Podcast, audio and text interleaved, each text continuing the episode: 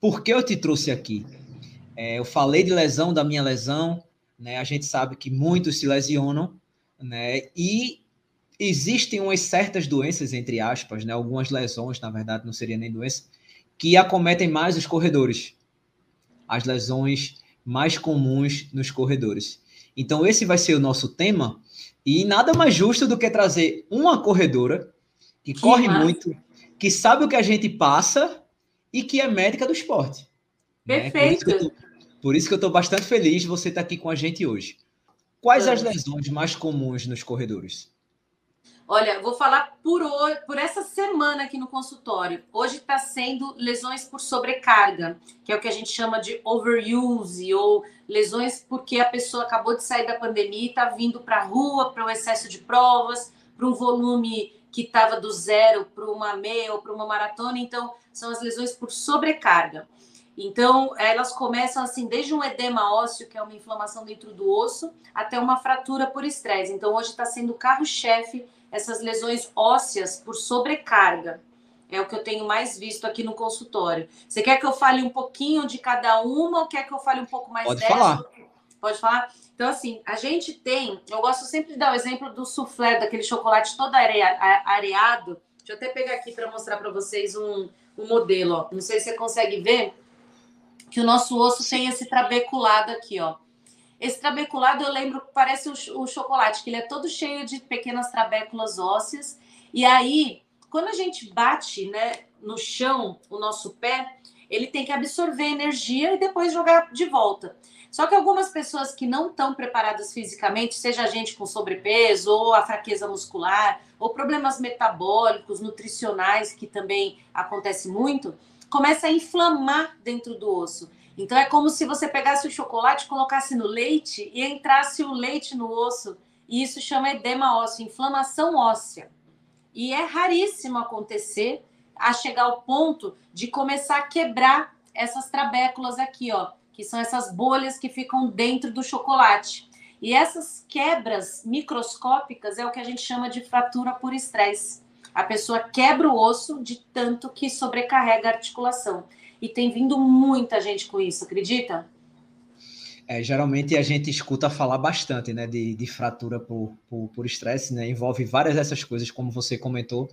Só que eu acredito, me corrija se eu estiver errado, que a maioria seja no pessoal que está começando, é, pelo fato de, naquela empolgação, a gente faz um pouco mais do que devia, não respeita muito o corpo no começo, depois é que a gente começa a se conhecer e se limitar assim um pouco mais. Ó, não, Tipo, no começo, deixar eu quero correr todo dia. Hoje a gente sabe que não é bem assim. Ó, tem gente que corre todo dia, massa, não tem nada massa. Mas descanso também é treino, né? Então, existe o descanso, né? É, eu conheço vários amigos que já tiveram lesão por estresse. Né? Como eu conheço vários amigos que já tiveram problema na banda iliotibial, como eu já tive, é, panturrilha, canelite, que eu acredito que seja uma das mais comuns, né, Ana?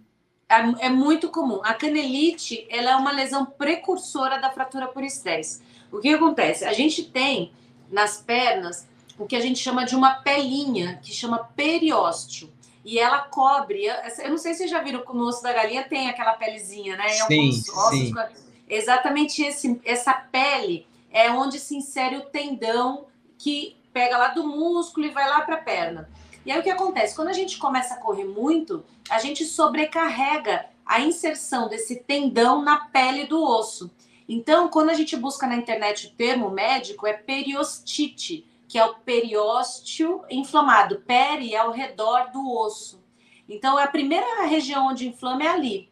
Depois que vai para dentro do osso, que é o edema ósseo, e depois chega a fratura por estresse. Mas todo mundo começa com a tal da canelite, quando a canela está inflamada que nada mais é que uma inflamação do osso ao redor.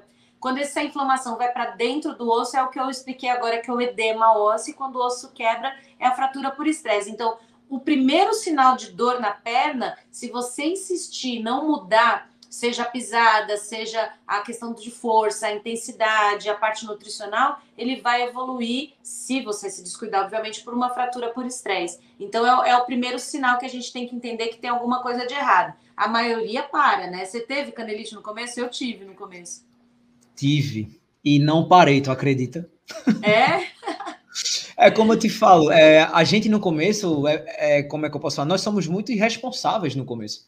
Né? A gente não treina com orientação no começo, a gente não faz fortalecimento, corre de qualquer forma. Óbvio que é até normal, né? Você não tem tanta expertise ainda, mas depois, quando você começa a pesquisar um pouco, é quando você diz: caramba, eu estava fazendo tudo errado. E foi quando eu fiz a minha, a minha primeira maratona praticamente, entre aspas, sem orientação, só peguei orientação já no final, estava faltando um mês e pouco. Nossa. Eu tenho um irmão que é personal, mas ele não é especialista em corrida, mas já me orientou um pouco, me passou uma planilha e tal, mas não, o quase o ciclo todo eu fiz na doida, assim, bem, bem maluco, não vou, não vou mentir, eu não indico para ninguém o que eu fiz, né? É, a maioria das certo? pessoas buscam é, a superação, né? Então, se você Sim. consegue adaptar, foi o que aconteceu com você. Você adaptou a sua dor a alguma mudança comportamental, é, ou até mesmo do tipo, estilo do treino, alguma coisa você fez para isso não evoluir. Mas quando a pessoa ela continua sem essas orientações, na maioria das vezes isso se agrava, né? Então, por isso que eu falo, quando que você sabe que está lesionado? Quando aquela dor ela te incapacita de continuar treinando na mesma performance que você estava. Então, se você começa a mancar, seu pace não é o mesmo, é melhor você realmente segurar um pouco, tratar ou mudar alguma coisa. Deve ter sido o que você fez, você deve ter feito alguma adaptação, mudou e aí você se adaptou.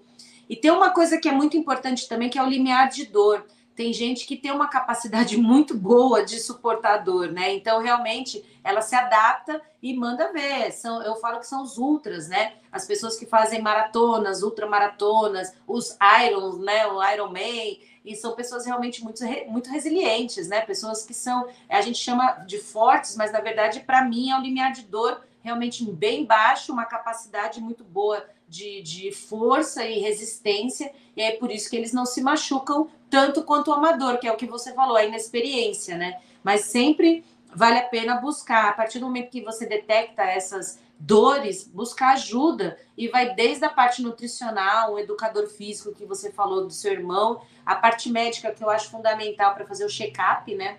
Não precisa nem dizer que a gente tem morte súbita na corrida, teve lá no Rio de Janeiro, e a gente tem que ficar de olho, porque realmente é a exceção, mas que pode acontecer com qualquer um.